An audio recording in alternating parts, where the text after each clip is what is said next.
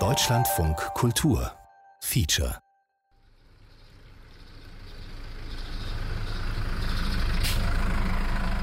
Das Schlimmste scheint vorbei. Einer liegt auf dem Friedhof, der andere sitzt im Gefängnis. Der, der sich äh, das Leben genommen hat, gilt drüben noch immer als Mörderer. Das heißt, er ist unschuldig in den Tod getrieben worden. Einen Tag nach dem Gerichtsurteil ist es still im Dorf. Eine alte Frau mit Kinderwagen schiebt vorbei, ein Bauer schließt das Tor. Die Menschen sind verschwunden, als wären sie erschöpft, die Bewohner von Eschenau. Als brauchten sie Pause. Kampfpause. Wenn die ihr Maul gehalten hätten, die Opfer, dann wäre der ganze Schlamassel nicht passiert.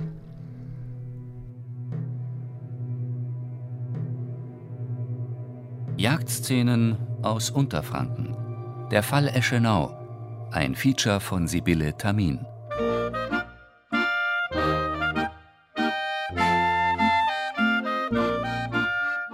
Die Sonne hat das gelbrote Laub des Ahorns am Dorfbrunnen in Flammen gesetzt während der Quittenbaum seine Ernte im Bach über der Straße abgeladen hat. Es ist schön, hier zu sitzen auf der Bank, mittags um zwölf am Brunnen, den das Dorf vor einigen Jahren fürs Dorf gebaut hat.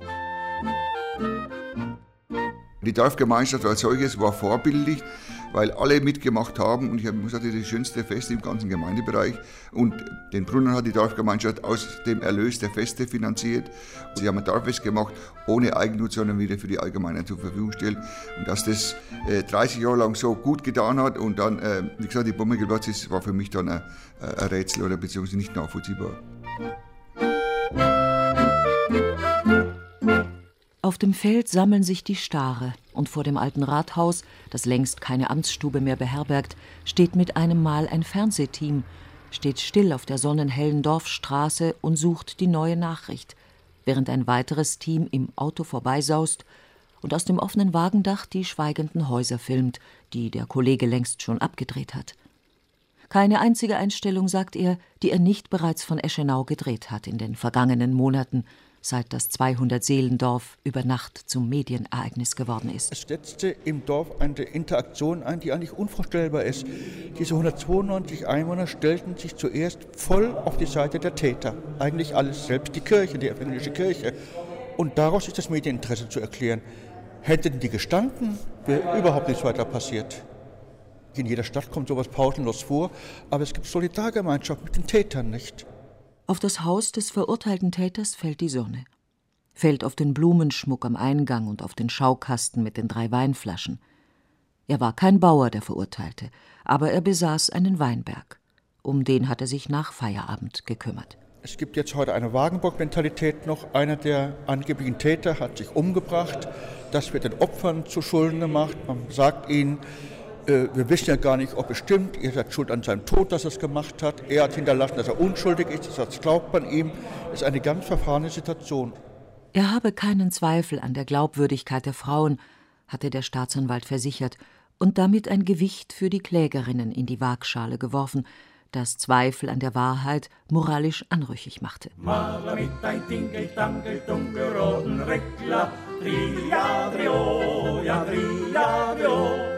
I tingle tangle tungle rots rekla Tria, trio, tria, ho. Im Frühjahr war Besuch ins Dorf gekommen. Eine Dame aus Amerika war angereist. Sie war zu ihrem 50. Geburtstag zurückgekehrt in das Dorf zwischen Feldern, Wiesen und Weinbergen am Fuß des Steigerwalds in Berlin, wo ist eine Umfrage gemacht worden, wer den Steicherwald kennt. Da haben von 20 Personen hat eine Person Steicherwald gewusst, was Steicherwald ist. Die Dame aus Amerika ist Heidi Marx. Sie hat das Dorf verlassen, als sie 15 war. Jetzt ist sie angereist, um mit den Eltern, Freunden und Verwandten ein Fest zu feiern. Es wird ein schönes Fest. Und der Abend lang und das Dies und Das ist schon besprochen. Und Chicago weit und die schlimmen Zustände dort sind längst Vergangenheit. Aber Zustände, sagt die Schulfreundin, die gäb's mittlerweile auch hier. Und die Zeitung sei voll mit Berichten von Raub, Mord und Vergewaltigung. Und da sagt die Wirtin, Vergewaltigung, die gibt's auch bei uns. Und dann hat meine Schwester gesagt, das gibt's bei uns auch in Eschenau, nicht nur außerhalb. Und die Wirtin sagt, Die Irmgard hat vor zwei Jahren angezeigt. Meine Schwester, die hat diesen Bauern angezeigt wegen Vergewaltigung. Doch die Tat, sagt die Wirtin, war verjährt und die Ermittlungen sind eingestellt worden. Und da schaut Heidi Marx die Irmgard an und sagt: Wilhelm und Horst. Nennt diese beiden Namen, spricht sie in den Raum. Sagt die Uschi, wieso weißt du das? Und es wird still am Tisch in der Wirtsstube und mit einem Mal bricht die Heidi in Tränen aus. Ich hätte das verhindern können, sagt sie, und hätte ich nur was gesagt. Und da ist kein Trost. Dann hat sie ihre Geschichte erzählt. Sie ist ja jetzt da 50 geworden und die hat ja 46 Jahre geschwiegen. Es ist eine Geschichte, die Heidi Marx nicht mehr erzählen darf. Ein Rechtsanwalt hat ihr den Mund verboten. Lügnerisch sei, was sie sage, sagt der Anwalt, und kann und muss es nicht beweisen. Die Leidensgeschichte der Heidi Marx beginnt mit vier. Ein kleines Mädchen mit Wollmütze und Mäntelchen und einem Puppenwagen aus Korbgeflecht steht auf der Dorfstraße und lächelt in die Kamera. Es wird den Puppenwagen schließlich weiterschieben und hergerufen werden von einem jungen Mann. Er wolle der Heidi was zeigen, drüben im Stall. Es war für mich ein Traum, hier zu wohnen, landschaftlich, ich bin im September 59 hergekommen und da ist im Dorf die Dreschmaschine rumgegangen, von einem Haus zum anderen.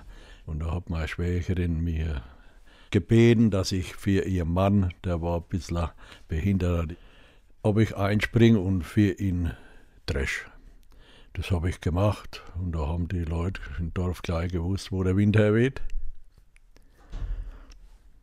Und mich eigentlich so akzeptiert. ist die Jahre weitergegangen. Ich habe die Leute geholfen, da haben wir Ende mit eingefahren. Und aber schon mit der Voraussicht, mit der weisen Voraussicht, sie sollen mir helfen, ich will ihr bauen. Das Haus habe ich selber skizziert. Ein schönes, großes Wohnzimmer, eine gute Wohnküche. Das war das Hauptziel. Ja, wie es dann soweit war, sind die Bauern gekommen, die haben tatsächlich umsonst für mich geschafft. Was damals Freundschaft und gegenseitiges Achten und auch, das hat sich jetzt total verdreht. Wir sind isoliert vom ganzen Dorf. Weil die Heidi das jetzt nach so langer Zeit gesagt hat. Das und ist so lange her, das hätte man schon eher sagen müssen oder schweigen müssen. Dadurch, dass sich die Heidi gewehrt hat, und sich nichts gefallen hat lassen, ist es explodiert. Jetzt sind wir die Bösen. Die vierjährige Heidi folgt dem Mann in den Stall. Der Puppenwagen bleibt vor der Tür. Im Stall wird das Kind nackt ausgezogen und muss den Mann oral befriedigen. Wenn du was sagst, gibt dich deine Mutter in ein Heim. Sie hat jetzt ein anderes Kind und mag dich dann nicht mehr. Das Kind bleibt stumm. Als es zehn ist, greift ein zweiter Mann nach ihm der Sohn des großen Bauern im Dorf. Er zieht das Kind auf die Tenne ins Heu und vergewaltigt es. Deine Eltern werden aus dem Dorf getrieben, wenn du was sagst. Das Kind schweigt. Schweigt über die Jahre hin. Lässt das Unaussprechliche geschehen, immer wieder. Aus Angst, dass der Familie Schaden wächst. Aus Angst, dass ihm keiner glaubt. Aus Angst, schuldig zu sein. Aus Angst, verlassen zu werden von den Eltern.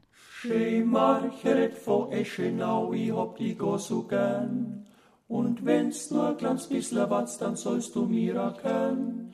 Doch einfach wird es fein nicht, wenn das Haus der schon denkt. Du haust dir Eschenauer Baum mit mir ein bisschen kränkt. Du haust dir Eschenauer Baum mit mir ein bisschen kränkt. Am Morgen nach dem Fest im Dorfgasthaus ist Heidi Marx in die Kreisstadt gefahren und hat Anzeige erstattet gegen zwei alteingesessene, ehrenwerte Männer von Eschenau. Kein Kind sollte mehr unter deren Untaten leiden. Die Heidi hat mich ja seinerzeit gefragt, eben, ob sie diese Taten auch anzeigen soll. Und ich habe sie auch dazu ermutigt. Ich habe gesagt, dass sowas muss angezeigt werden, gerade vor dem Hintergrund eben, dass es wahrscheinlich bis heute immer noch anhält. Und da halten wir unbedingt zu dir. Die Heide war da ganz überrascht davon, dass ich so reagiert habe. Sie hat mir nachher gesagt, sie hätte eher vermutet, er, dass wir gesagt hätten, komm, lass die alten Kamellen, geh wieder nach USA zurück. Acht Frauen aus dem Dorf entschließen sich, ebenfalls anzuzeigen. Wir sind ja in der Familie sieben Opfer. Fünf Schwestern und von uns schon wieder zwei Kinder. Das zieht sich seit 46 Jahren bis jetzt äh, eben in diesem Jahr war noch ein Missbrauch. Es waren alles Kinder. Als ich dann eben von der Heidi Marx gehört habe, da ist für mich nochmal Welt zusammengebrochen, weil das hat dann wieder alles, es war so ähnlich einfach, so die Brutalität und alles bei der Vergewaltigung war sehr ähnlich. Und nur, dass der Altersunterschied, sie ist mit zehn von ihm vergewaltigt worden und nicht mit 14. Und, das, und dann hat sich wieder bestätigt, dass sein Vater zugeschaut hat bei der Heidi und bei meiner Schwester eben auch. Bei meiner Schwester hat es versucht, ist aber sehr couragiert gewesen, Gott sei Dank, und konnte ihn dann reden und hat ihn damit dann halt erstmal außer Gefecht gesetzt und ist geflüchtet. Aber die, also da hat er es an derselben Stelle versucht wie bei der Heidi Marx. Das war nicht direkt der Stall, da war der Durchgang und da war immer Heu oder Stroh gelegen und er war so im Eingang und hat gesagt, geh mal her. Und die haben sich nichts dabei gedacht, dann hat er so halt ins, äh, gepackt, ins Heu geschmissen. Er war ja sehr stark, brutal einfach. Und war auch der Vater im Stall und hat geschaut. Und bei der Heidi Marx ist der Vater ja auch dazugekommen, weil die gebrüllt hat, hat hingeschaut, ist weggelaufen. Also das war irgendwie normal einfach. Wir pflücken euch alle, soll er gesagt haben. Damals vor 30 Jahren, der Jungbauer und Erbe des größten Hofes. Die Konfirmandin Gertraud hatte im Keller des Gemeindesaals gepflückt, während der Feier der evangelischen Landjugend. Du hast mich unter die Arme gepackt und hochgezogen, mich an die Wand gedrückt und mir den Mund zugehalten und meinen Kopf an die Wand geknallt, so dass ich für kurze Zeit das Bewusstsein verlor. So schafftest du es, in mich einzudringen, und ich kam durch die höllischen Schmerzen wieder zu mir. So hat die Gertraud es aufgeschrieben, später in einem Brief an ihn, der nie abgeschickt worden ist. Bin ein lustiger Wujitz, hab Pfiffer und gesungen, ja, da sind wir die ganze gleich zugesprungen. Zwingen tralala, jo, zwingen tralala, ho, zwingen drei, ho, dü, dü, jo, ische vora, zwingen drei, ho, dü, dü, jo, ische vora. War meine Schwester damals, die hat es für sich behalten und hat sich innerlich kaputt gemacht. Wie es halt früher war, da bist du still und da wurde einfach nichts gesagt sogar in den Verwandtschaftsreihen wurde manchmal beklagt. Aber das wird alles totgeschwiegen jetzt. Da war nichts und da ist nichts. Man weiß, man hat keinen Rückhalt. Also das war der Hauptgrund, weil erstens wird man eingeschüchtert von dem Täter. Er hat ja dann eben zu mir gesagt, sobald du deinen Mund aufmachst, du hast keinen Vater mehr, du äh, ihr seid kein Bauern, dann wird er vom Dorf vertrieben, weil er, er Großbauer war. Und so hat er uns halt alle gedroht. Wir sind nichts wert. Also im Prinzip, wir sind eben nicht aus einer angestammten Bauernfamilie kommen. Und unser Vater ist sehr früh gestorben, also wir waren eigentlich ohne Schutz. Und eigentlich sind wir alle schon gezielt ausgesucht worden. Meine Mutter hat zu tun gehabt, uns durchzubringen, sieben Kinder. Und also sie hat immer in Angst gelebt, dass ihr irgendwas angetan wird. Deshalb äh, habe ich ja auch nichts gesagt, weil sie hat gesagt, wenn irgendwas mit euch ist, wenn ihr auffällig wird, kommt ihr ins Heim. Die älteren Leute, ne, die schauen dich an und da weißt du genau, die wissen, was hier gespielt wird. Wir vermuten ja eben, dass er einfach da schon viele Mitwisser hat und dass es einfach geduldet worden ist, weil er halt der Hoferbe war und diese gewisse Stellung im Dorf hatte? Ja, so äh, war das vor 30 Jahren. Der, äh, wir sind die Bauern, wir haben ein Sagen hier und ihr, die, die aus dem sozial schwächeren Bereich waren, wenn ihr was sagt, dann kommt ein neuer heim oder äh, dann guckt euer Mund nicht mehr an, wenn ihr solche Sachen über euch habt gehen lassen. Und da war schon die Hierarchie des Stärkeren, sprich des Bauern gegenüber den sozial Schwächeren schon vorhanden. Die haben zu den Mädels gesagt, wir Bauern, wenn wir da was sagen, dann äh, habt ihr kleinen Leute, äh, ich will nicht sagen zu folgen, aber euer Maul zu halten. Ne?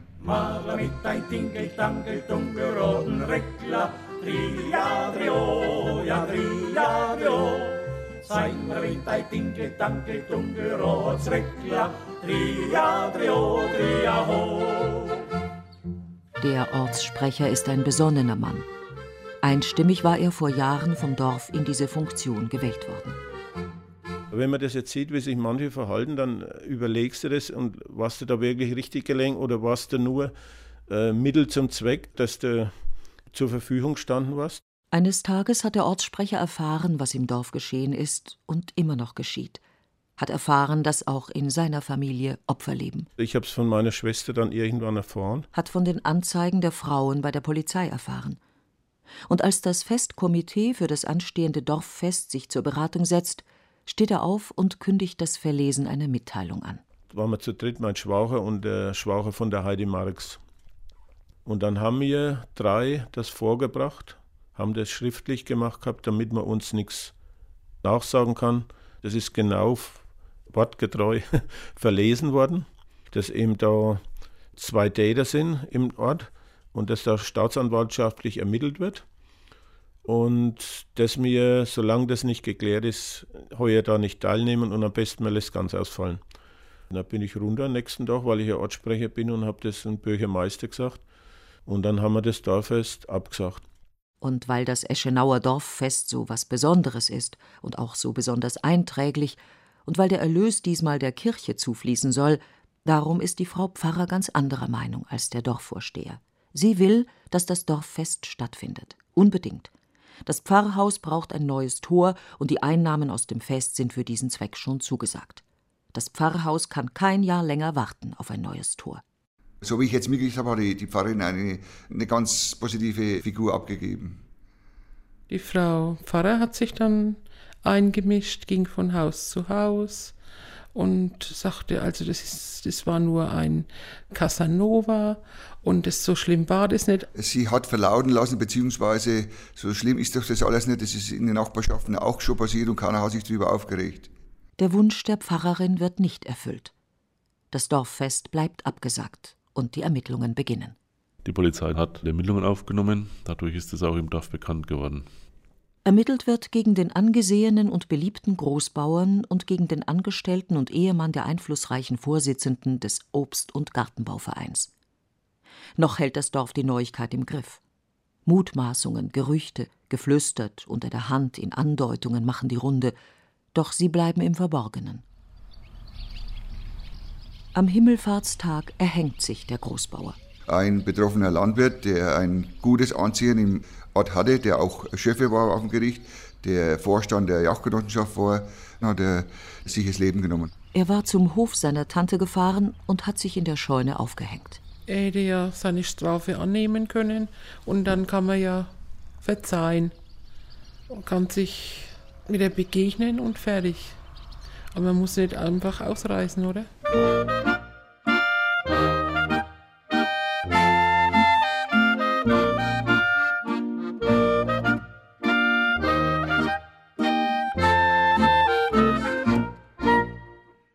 Obstgärten hängen die Äpfel, Birnen, Pflaumen und Walnüsse in großer Fülle in dieser sanft schwingenden Landschaft, die den Wanderer umfängt wie ein weicher mütterlicher Arm.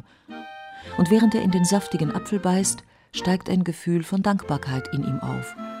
Eine Dankbarkeit, die auf ihre Weise aus dem Bildstock am Schlehengebüsch spricht. Es ist die Schönheit des Raumes, die uns die mögliche Erfüllung unserer Wünsche glauben macht. Von der Wirklichkeit des ländlichen Idylls, vom Ort des friedlichen Miteinander, der unsere Furcht vor dem Unbegrenzten begrenzt und uns schützend umfängt. Meine Oma, die hatte erst die Gastwirtschaft gekauft und die haben die Scheiben eingeschmissen und also die war nicht geduldet als Fremde. Und dann bei meinem Vater haben sie es wieder gemacht. Also er ist eigentlich auch daran zerbrochen, an dieser Ungerechtigkeit in dem Dorf. Am Bach rauschen die Pappeln. Streckt sich das Maisfeld, liegen die Wiesen und Äcker, steht der Bildstock. Anno 1736 ist dieser Bildstock zu größeren Ehr Gottes hierher gesetzt worden.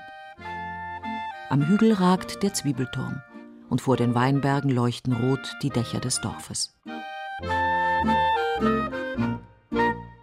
Eschenau ist nicht das fortschrittlichste Dorf. Es sind einfach alte Denkstrukturen vorhanden. Der eine hat das Sagen und andere haben einfach zu parieren. Und wer zugezogen ist, der ist auf jeden Fall erstmal in der schwächeren Position überhaupt. Der muss sich erstmal beweisen, ob er dann hierher darf. Der tote Bauer hat einen Abschiedsbrief hinterlassen. Die Familien und ihre Helfershelfer werden nicht mit ihren Anschuldigungen und Lügen aufhören, und ich werde nicht büßen für Dinge, die ich nicht getan habe. Dieser Großbauer, der wurde beerdigt, da waren die Grenze so zahlreich, dass zwei Gräber mit bedeckt wurden mit diesen Grenzen. Der ist heute noch der gute Mensch von Eschenau.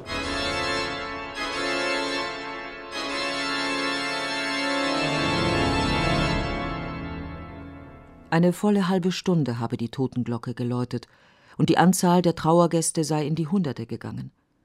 Die größte Beerdigung seit einem Jahrhundert. Die Familien der missbrauchten Frauen aber waren unerwünscht gewesen. Mir wurde gesagt, ich soll nicht zur Beerdigung gehen. Ich wusste erst gar nicht warum. Ich habe das gar nicht so schnell kapiert, ne, warum ich nicht zur Beerdigung sollte. Wurde mir von der Frau Pfarrer gesagt, ich sollte nicht zur Beerdigung gehen. Wie ich es hier wahrgenommen habe, ist dies, dass halt die Kirche sich ganz eindeutig auf die Täterseite gestellt hat. Wo die Pfarrerin war, waren die Leute nächst noch gegen uns. Wir wurden sofort geschnitten. Jeder taucht ab, schaut uns nichts mehr an. Es gab Drohungen, ganz schlimme Drohungen. In der Nachbarortschaft, da hat der eine erzählt, also denen gehörten alle die Bäuche aufgeschlitzt, also die jetzt da auf der Opferseite sind. Das war ja wirklich eine gute Dorfgemeinschaft und plötzlich sieht jeder eigentlich diese heile Welt zerplatzt und tut sich da irgendwas äh, zurechtlegen, das, was er eigentlich sehen will. Deutlich erkennbar, dass das hier in Ischenau so fest eingefahren ist, dass keiner von seiner Position abweichen will. Ich habe das Gefühl, dass fast 80 zu 20 Prozent für die Täter mehr äh, Neigungen haben. Weil man gesagt hat, warum habt ihr das jetzt aufgedeckt? Hätte er einmal gehalten, dann hätte er sich nicht das Leben genommen habe den Familienvater praktisch in den Tod getrieben und lauter so Argumente, die stehen im Raum. Schee vor Eschenau, ich hab die go so gern. Und wenn's nur ein kleines bisschen was, dann sollst du mir erkennen. Doch einfach wird es fein nicht, wenn das Haus der schon denkt. Du haust dir Eschenauer Baum mit mir ein bisschen kränkt. Du haust dir Eschenauer Baum mit mir ein bisschen kränkt. Er habe auf mich gewartet, sagt der Mann vor der Gasthaustür. Er wolle mit mir reden.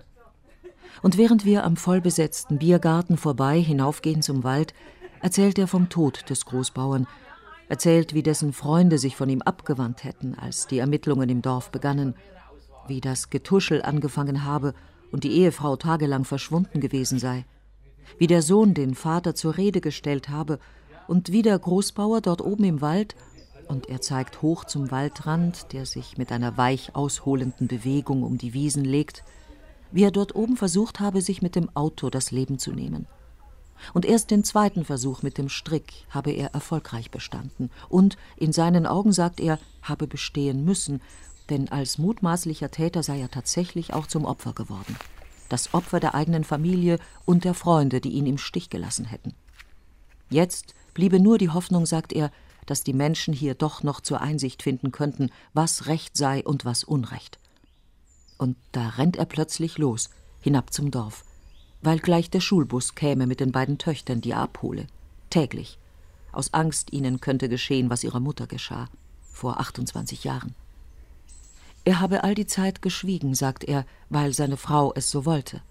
Geschwiegen und nicht angezeigt, als er damals vor der Ehe vom Verbrechen erfuhr geschwiegen auch, weil bald nach der Tat ein Deal vereinbart worden war zwischen der Familie des Täters und jener des missbrauchten Kindes. Man habe es, sagt er, bei einer privaten Aussprache belassen und bei der Aufforderung an den Täter dafür zu sorgen, dass so etwas nicht mehr passiere, sagt er. So sei das gewesen. Ja. Und wie er jetzt wisse, hätten Mütter anderer betroffener Kinder sich ähnlich verhalten und auch den Kindern selbst ein Schweigen auferlegt um größerem Unglück, wie sie sagten, vorzubeugen, einer Vertreibung aus dem Dorf etwa, sagt er. Und die Richtigkeit ihres Verhaltens bestätige den Familien das heute. Was sie befürchtet hätten, träte ja jetzt ein. Konflikte zu lösen hat das Dorf nicht gelernt. Konflikte bleiben über Generationen oder lösen sich von selbst. Irgendwann nach der Tat war der Kinderschänder wieder eingekehrt im Wirtshaus, sprach und lachte mit der Wirtin, deren Kind er missbraucht hatte. Irgendwann waren die Opfer wieder neben den Tätern im Festzelt gestanden und hatten gemeinsam Bier verkauft. Eine Annäherung ohne Abbitte, ohne Verzeihen und ohne Versöhnung. Als wäre bloß ein jahreszeitliches Phänomen vorüber, ein Winterfrost, vertrieben von der Frühlingssonne. Das Dorf denkt kollektiv. Das Private hat in der Dorfgemeinschaft keinen Platz. Wer persönliche Probleme in die Öffentlichkeit des Dorfes trägt, stiftet Unfrieden. Wer Unfrieden stiftet, muss gehen. Zur Hauptschuldigen für die Verwerfungen im Dorf wird Heidi Marx erklärt. Ja, weil der Sohn sich umgebracht hat wegen der Heidi. Ist die Heidi dran schuld? Sie ist aus der Fremde hergekommen, um dem Dorf zu schaden, steht für die meisten fest. Sie soll verschwinden und das sofort. Mein Mann bekam einen Anruf und die Heidi möchte bitte unser Dorf verlassen. Die Dorfgemeinschaft möchte, dass sie weggeht. Aber wohin? Sie war ja alleine da. Schee Marcheret vor Eschenau, ich hab die go so gern. Und wenn's nur ein kleines bisschen was, dann sollst du mir erkennen. Doch einfach wird es fein nicht, wenn das Haus der wie schon denkt. Du haust dir Eschenauer Baum mit mir ein bisschen kränkt. Du haust dir Eschenauer Baum mit mir ein bisschen kränkt. Heidi Marx packt ihren Koffer und geht. Mir kam nun schon ganz schön verlogen vor, weil wir gesagt haben, du musst gehen. Also es war furchtbar. Die Amerikanerin Marx ist aus dem Dorf gejagt. Jetzt werden Eltern und Verwandte fortgetrieben. Es sind ja zwei Familien, die das mit angezettelt haben. Und der Rest der Dorfgemeinschaft, der steht nach wie vor eisern zusammen. Erst wenn das Lügenmaul gestopft, erst wenn die Opfer und ihr Anhang in die Flucht geschlagen sind, kann das Dorf auf alte Fröhlichkeit hoffen und wieder schöne Feste feiern. Die Schwester ist ja schon weggezogen, weil sie den Druck im Ort nicht mehr ausgehalten hat, obwohl sie ja eigentlich Opfer sind. Weil die konnte keine Nacht mehr schlafen. Dann waren einmal Nägel in den Reifen. Der Nachbar, der hat mich angeschrien. Schaut, dass ihr hier wegkommt. Ihr habt hier in diesem Dorf nichts mehr zu suchen. Das hat geheißen, also man muss uns missachten, dass wir vom Dorf gehen. Ne? Also es war wirklich durchdacht. Nachdem wir uns bedroht fühlten und auch immer noch bedroht fühlen, da war für uns ganz klar, dieser Ort bietet für uns keine Zukunft. Eben der Willi, der hat gesagt, er würde auch dafür ins Gefängnis gehen. Nur damit wir vom Dorf vertrieben werden oder wenn sie uns das Haus abbrennen oder so. Wir haben ihr ihre heile Welt kaputt gemacht. Wir haben das Dorf in den Schmutz gezogen, dass sie sich umgebracht hat. Ja, normal sagt man, man müsste den Opfer mehr zur Seite stehen, aber das ist nicht der Fall. Ne? Verlassen von der Welt und auch von Gott sind, wie es scheint, die anklagenden Frauen. Sie sollen sich einen anderen Seelsorger suchen, habe die Pfarrerin gesagt. Da gab es einen Brief, in dem wurden wir aufgefordert, eben geistigen Beistand von außerhalb zu suchen, von der Pfarrerin. Ich rufe im Pfarrhaus an. Ein Mann ist am Apparat. Er sei der Ehemann der Pfarrerin. Nein, Interviews würde seine Frau nicht mehr geben. Das Landeskirchenamt in München erteile jetzt Auskunft. Aber so viel könne er jedenfalls sagen, sie beide seien einer Meinung, dass nichts an den Geschichten dieser Eschenauer Frauen sei. Und ich frage, ob er bereit wäre, einige Fragen zu beantworten, und er will es bedenken bis morgen.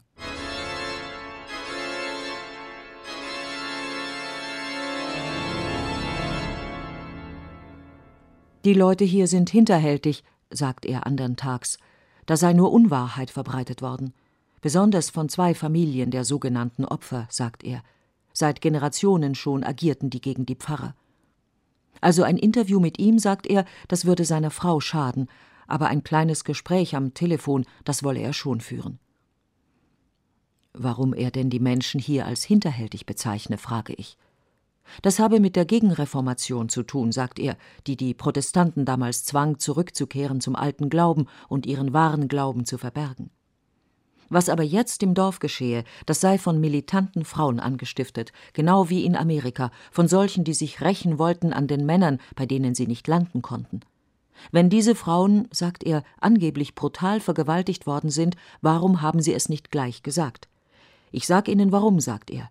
Sex unter Jugendlichen war es, und junge Männer gehen eben oft zielstrebig auf Geschlechtsverkehr zu. Und was den anderen, der im Gefängnis sitze, was den Pädophilen anginge, der habe die Mädchen eben mal betatscht, und er rechne mit dessen Freilassung. Die Amerikanerin habe ja behauptet, sagt er, sie sei mit vier Jahren von ihm missbraucht worden. Aber wer soll denn das glauben? Die habe einen schlechten Ruf, sagt er. Sie sei auf den fahrenden Zug aufgesprungen, um dem Dorf zu schaden.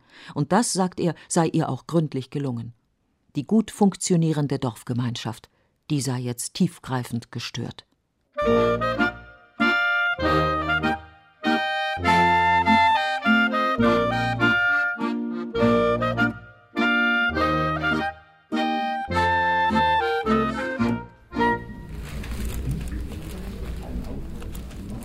Der Saal der Jugendschutzkammer am Bamberger Oberlandesgericht ist überfüllt. In den vorderen Reihen drängen sich Kamerateams, Fotografen, Zeitungs- und Radiojournalisten. Plötzlich Stille.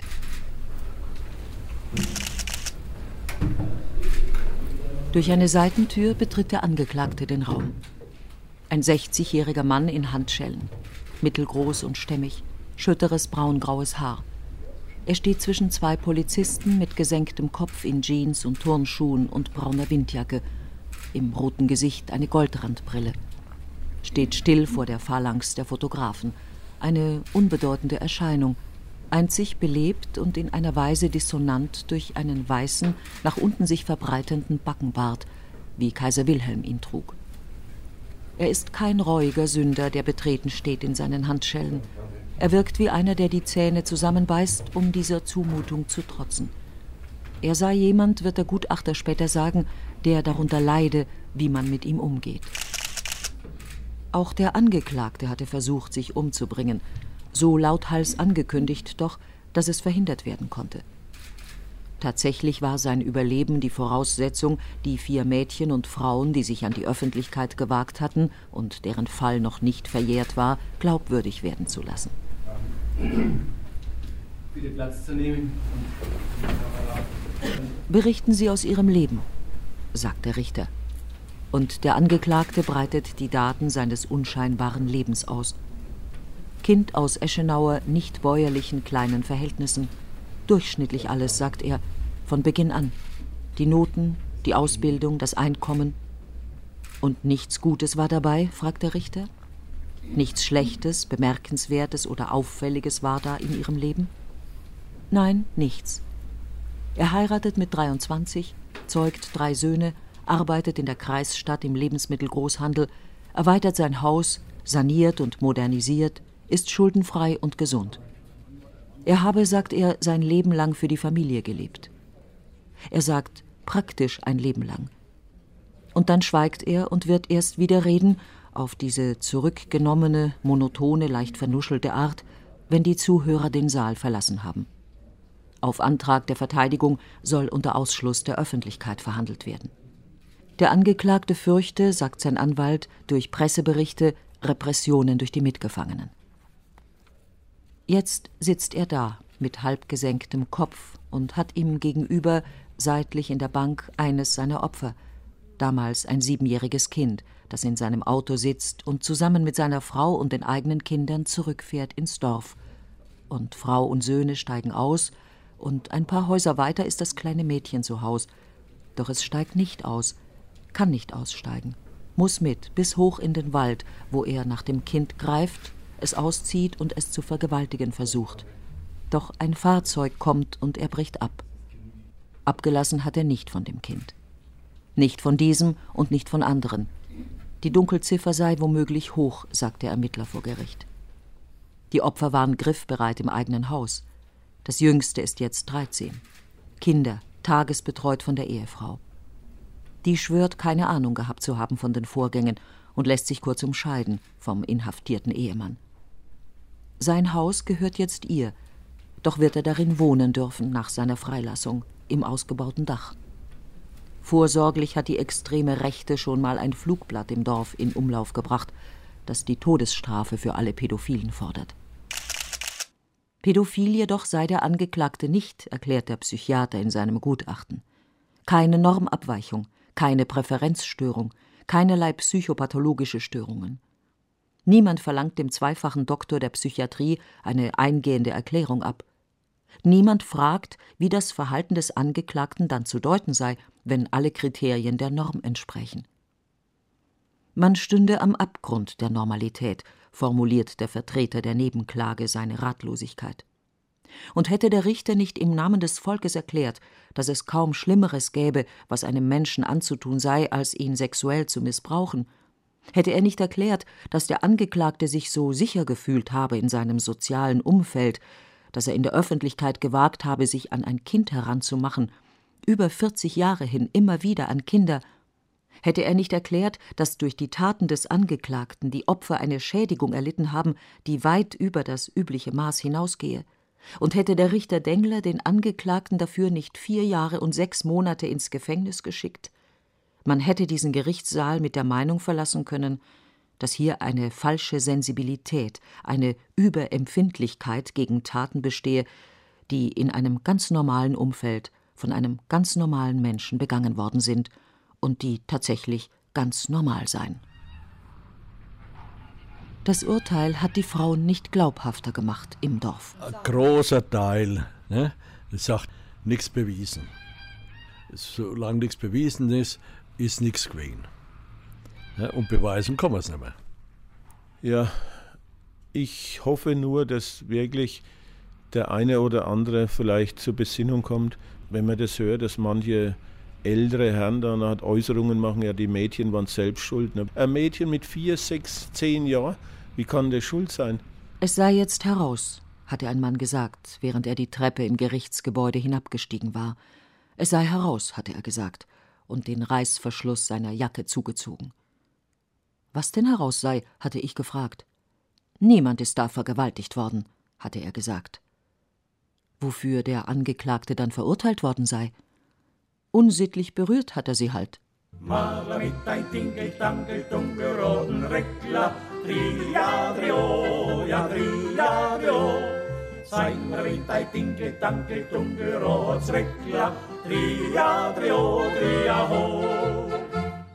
Kaum eine Woche nach dem Urteil, an einem warmen Tag im Oktober, tritt eine stämmige blonde Frau aus ihrem Hoftor auf ein Kamerateam zu und lädt zur Dorfversammlung in den Pfarrsaal ein. Heute Abend um halb acht, sagt sie und lächelt in die Kamera. Der Saal ist voll bis auf den letzten Platz. Auch der Herr Bürgermeister und sein Stellvertreter sind gekommen. Vorn, zwischen Altar und Lektorenpult, steht unterm Kreuz der Rechtsanwalt Kelbler aus München. Er vertritt die Familie des toten Großbauern, vertritt sie gegen das Dorf, gegen die Opfer und ganz entschieden gegen Heidi Marx. Ihr hat der Anwalt schon Klage und Bußgeld angedroht, falls sie den toten Bauern weiterhin beschuldige. Wieso soll ich Opfer bedauern, wenn diejenigen, die sich als Opfer verkaufen, die kriegen Geld dafür, eine Behauptung aufstellen, die unwahr ist. Es sei ein Komplott angezettelt worden, um das Dorf zu vernichten, sagt er. Applaus. Er verweist auf die für ihn feststehende Unschuld des Selbstmörders. Applaus. Er ruft, die Anklagen der Frauen seien falsch. Er sei davon überzeugt, dass Heidi Marx die Unwahrheit gesagt habe. Beide Frauen hätten im Dorf nicht die Anerkennung gefunden, die sie sich wünschten. Daher sei in den Jahrzehnten der Racheplan an Eschenau gereift. Wie aber bestraft man ein ganzes Dorf? fragt der Anwalt und gibt gleich selbst die Antwort. Man nimmt sich genau denjenigen heraus, mit dem man die größte Wirkung erzielen kann. Und dies sei nun einmal Wilhelm S. gewesen, der angesehene, einflussreiche Großbauer. Großer Applaus. Kein Mensch, sagt der Anwalt, kann sich sicher sein, dass er nicht morgen als weiterer Täter bezichtigt wird. Eschenauer, ruft er, lasst euch nicht zu Triebtätern machen. Und wehrt euch gegen das Komplott. Das Dorf ist begeistert. Ein einziger steht auf, bringt vor, dass ihm der tote Großbauer nicht als ganz so heilig bekannt war, wie er jetzt gemacht werden soll. Ihnen geht die Sensibilität ab, ruft der Anwalt die Sensibilität, die man benötigt, mit dem Andenken eines Verstorbenen umzugehen, so dass ich Ihnen sagen muss, erbärmlicher wie Sie sich jetzt aufgeführt haben, konnten Sie sich nicht aufführen. Unter höhnischem Beifall verlässt der Mann den Saal. Auch andere Anwesende haben dem Anwalt nicht zugestimmt. Doch war ihr Einwand unhörbar. Wenn man merkt, dass äh, durch die Aussagen vor dem Rechtsanwalt auch noch der ganze Saal geklatscht hat, also in dem Moment sind bei mir die Klappen runtergefallen, als ich gesagt habe, Werner, äh, sei ruhig, halt Maul. Sie sind verstummt, der Bürgermeister und sein Vertreter, vor der Argumentation des Anwalts, der da vorn unterm Kreuz steht und den Opfern die Leviten liest. Dass der verurteilte Täter gestanden habe, sei kein Beweis seiner Schuld. Geständnisse könnten auch erzwungen werden.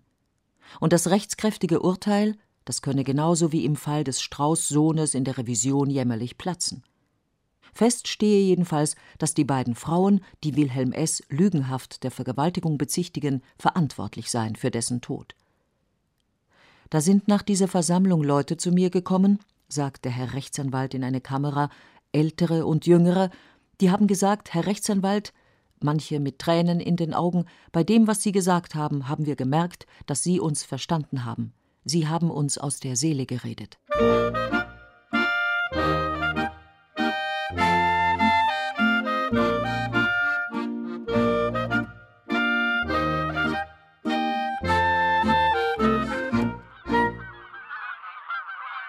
Einige der Martinsgänse haben überlebt und wackeln flügelschlagend an diesem klaren Tag über die frostweiße Wiese. Und die Hühner in ihrem zertretenen Terrain kommen zum Zaun während die Enten vor einem Wasserloch ein seltsames Ritual mit ihren Köpfen vollziehen, ruckweise nach vorn stoßend, als drohten sie einem unsichtbaren Feind. Und drüben im Haus sitzt der alte Mann am Tisch und schaut hinaus, hinüber zum Hof, den er nicht mehr betreten darf, und seine Frau bringt Stollen her und gießt den Kaffee ein. Koffeinfrei, sagt sie, sonst pumpert sein Herz. Er sei ja doch schon 79. 79? ja, war gute Zeit dabei. Ja, wir waren gern hier gewohnt in Eschenau, aber jetzt nicht mehr. Wir sind gern daher und haben auch dort gern gewohnt, aber jetzt nicht mehr. Jetzt nicht mehr. Und draußen saust der Wind über die Ecke und die Frau steht schwerfällig auf. Ach, der Rheumatismus. Und verschwindet durch die große Glastür in den Garten zu den Hasen im Stall und der Mann geht hinüber zum Regal, aufrecht, doch mit kleinen Schritten, kommt zurück zum Tisch und zeigt drei Fotos her. Das ist sie, sagt er und schiebt mir ein gerahmtes Porträt zu. Und eine junge Frau mit kleinem Lächeln schaut her, mit großen braunen Augen und dunkelblonden Locken. Eine Frau, deren Distanz zum Betrachter nicht nur durch die vom Fotografen gewünschte Pose entsteht, diese übermäßig aufgerichtete Haltung, diesen leicht zur Seite geneigten Kopf. Es ist der gänzlich verschlossene Blick, über den das Lächeln nicht hinwegtäuschen kann. Die Heidi ist mit zwei Jahren hergekommen. Ich habe 54 geheiratet. 59 bin ich nach Eschenau. Die war immer fröhlich und immer äh, freundlich und ist gern zu den Nachbarn gegangen. Die waren immer sauber und korrekt angezogen. Ich habe nicht das Gefühl gehabt, wir sind nicht beliebt. Es ist das Foto einer hübschen jungen Frau in der Pose des American Girl, adrett und künstlich und so ganz anders als jenes der Schwestern, der zweiten mit Brille und der dunkelhaarigen Jüngsten. Die Lampe überm Tisch wirft ihr gelbes Licht auf die lächelnden Geschwister, die sich nicht grün waren. Ja, ja, ja, ja. Die Kindheit lang und bis vor kurzem. Die Heidi und die Christel. Die zwei Schwestern sind immer auf Konfrontation. Ne? Und jetzt nachdem das rausgekommen ist, machen die nichts mehr untereinander. Die Christel hat für ein halbes Jahr, Mama, ich habe eine Schwester gekriegt. Und während draußen die Welt versinkt und die Frau wieder hertritt zum Tisch, kehrt der alte Mann zurück in die Vergangenheit, in ein Leben, das ihm gut und erfolgreich schien und das er nun gezwungen ist, ganz neu zu bewerten. Und das Verhängnis mit den Verurteilten. Das war, wie die Christel geboren ist, die zweite Tochter. Und die Mutter ist gekommen mit dem, vom Krankenhaus und der Saukerl hat mir mein Mädel erwischt. Und macht er weiß, seine Mutter braucht dich nicht mehr, die hat jetzt ein anderes Mädel. Und wenn du was sagst, müssen die Eltern fort. Und wir haben das gemerkt, dass sich die Heidi verändert. Aber wir haben gedacht, die ist eifersüchtig auf die Kleine. gewesen sind, war sie bockig. Ne? Ich muss sie öfters züchtigen. Die war im Garten gesessen, hat einen Kinderstühler gehabt und war stundenlang, hat die geschaukelt mit dem Kopf, hat immer da nie übergeschaut. Wir sind nicht drauf gekommen, was das sein soll. Wir haben alles ähm, auf die Schwester getippt. Also wenn ich das so erfahren hätte, wie mit der Heide unter Tränen gestanden hat, wie es das erste Mal war. Wir haben da oben auf der Baustelle gewesen. Wir haben die Heide hinuntergeschickt zum Essen holen. Und die Heide kommt nicht, weil es der abgefangen hat und vergewaltigt hat. Und die Heide hat von mir nur schlecht gekriegt, weil es nicht da war, weil es nichts gemacht hat. Und die Heidi sagt mir nur, ich habe ja gewusst, dass ich es verdient habe, ich habe ja das Essen nicht gebracht. Ja, das ist ja da denken, weiß ja nicht, ob ich mal gewesen hätte und hätten erschossen, den Hund. Ich hätte ihn gestellt. Der hat mir kein zweites Mal mehr angefasst. Und sein Vater dazu. Der hat's gewusst. Die Heidi ist mit 40 Jahren fort. Die hat unbedingt gedrängt, dass sie fort kann. Und bei Diakonissen wusste ich sie ja in gute Hände. Ich meine, sie wollte selbstständig, sie hat hier keine Arbeit, sie wollte selbstständig sein. Sie wollte nicht als Versager dastehen, hat er mir jetzt gesagt, sondern sie wollte uns beweisen, dass sie auch was kann. Und noch Arzttabletten genommen. Das haben wir gar nicht begriffen. Da waren wir zu dumm dazu. Und sie hat es auch nicht gesagt. Mir geht's gut, uns geht's gut, immer, immer. Ähm, äh, mir geht's gut, mir geht's gut.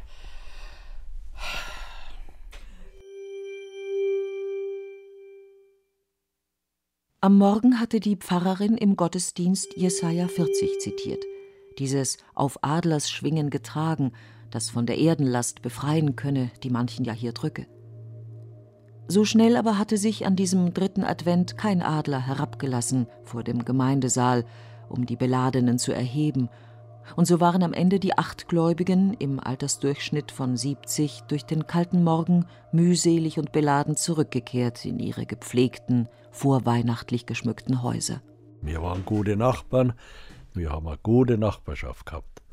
Und wir waren wirklich gut miteinander. Ich war einen Tag zuvor Abend noch drüben und am nächsten Tag, wie der sich aufgehängt hat, am nächsten Abend war es furchtbar. Und der Zeit ist es furchtbar. Und das ist nicht zu ertragen. Weil die hassen uns ja. Und es geht ja generationenweise, haben sie gesagt. Es geht nicht so schnell. Die wollen ja keinen Frieden. Ich habe zu meiner Heidi gesagt, Heidi, wenn du kommen tust, sie hat gesagt, Mama, da gibt es ein Weißbier. Und ich habe gesagt, und wir machen Schluss. Es wird wieder neu angefangen. Und zehn Minuten vorher kriegt sie ja den Brief von Rechtsanwalt, sie soll widerrufen oder soll 55.000 Euro zahlen. Ja, da, da, da langt mir sie doch an Hirn. Ja, es ist für uns ist es verbrannte Erde, wir haben hier keine Zukunft mehr. Es soll ja nicht zum Versticken, mir egal. Mir gleich, ich bin drüber weg.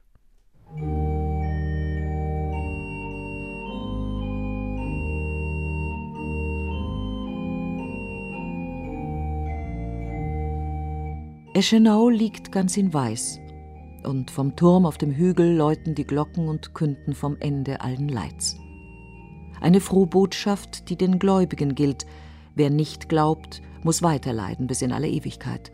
Und manchmal auch, wer glaubt. Der Kirchenchor und die Posaunen schmettern ihr Gotteslob in diesen Ostersonntag. Doch die Angehörigen der missbrauchten Frauen und Kinder hören es nicht. Sie sind zum Gottesdienst nicht eingeladen.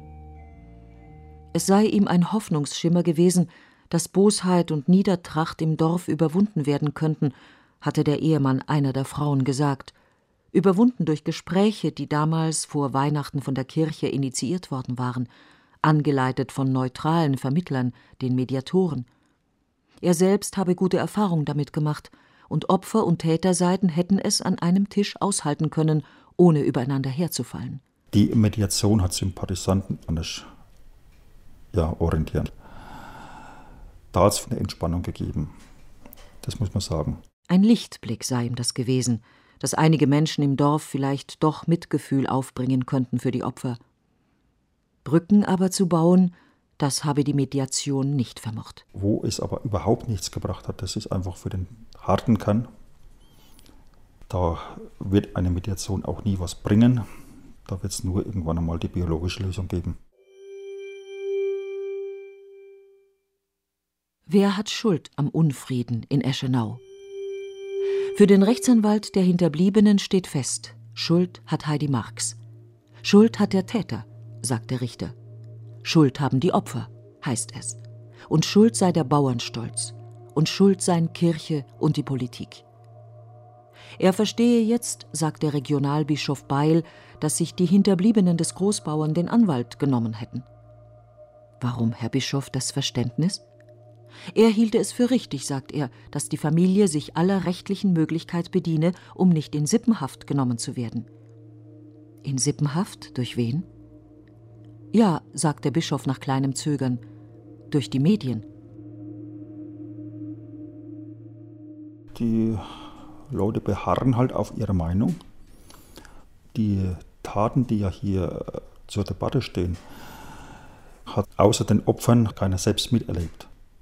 Und es ist natürlich ein Stück weit eine Glaubenssache.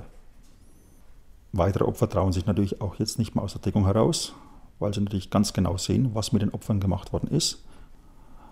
Und die andere Glaubensansicht ist einfach die, da war nie was gewesen. Das war höchstens dumme Jungenstreiche. Die Mädchen, Frauen laufen am nächsten Tag wieder rum, kann alles nicht so schlimm sein. Die sollen sich doch mal nicht so haben. Schemacheret vor Eschenau, ich hab die gar so gern. Und wenn's nur ein kleines bisschen was, dann sollst du mir erkennen. Doch einfach wird es sein, nicht wenn das Haus der wie denkt. Du haust dir Eschenauer Baum mit mir ein bisschen kränkt. Du haust dir Eschenauer Baum mit mir ein bisschen kränkt. Liebe Frau Tamin, ich bin in den letzten Tagen sehr betrübt gewesen, obwohl ich an Antidepressiva bin. Die Herausgabe meines Buches macht mir doch zu schaffen, und ich frage mich, was da noch alles auf mich zukommt.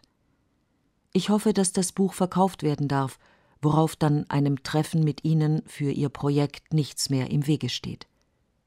Mit den besten Grüßen aus den USA, Heidi Marx.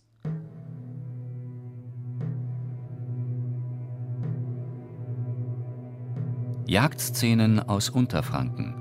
Wir brachten ein Feature über den Fall Eschenau von Sibylle Tamin. Sprecherin Christa Posch. Ton und Technik Angelika Haller. Regie und Redaktion Margot Litten. Eine Koproduktion des Bayerischen Rundfunks mit dem Deutschlandfunk, Radio Berlin Brandenburg und dem Westdeutschen Rundfunk 2008. Das Buch der Heidi Marx durfte nach vielem Hin und Her schließlich doch erscheinen. In einer juristisch unangreifbaren Fassung.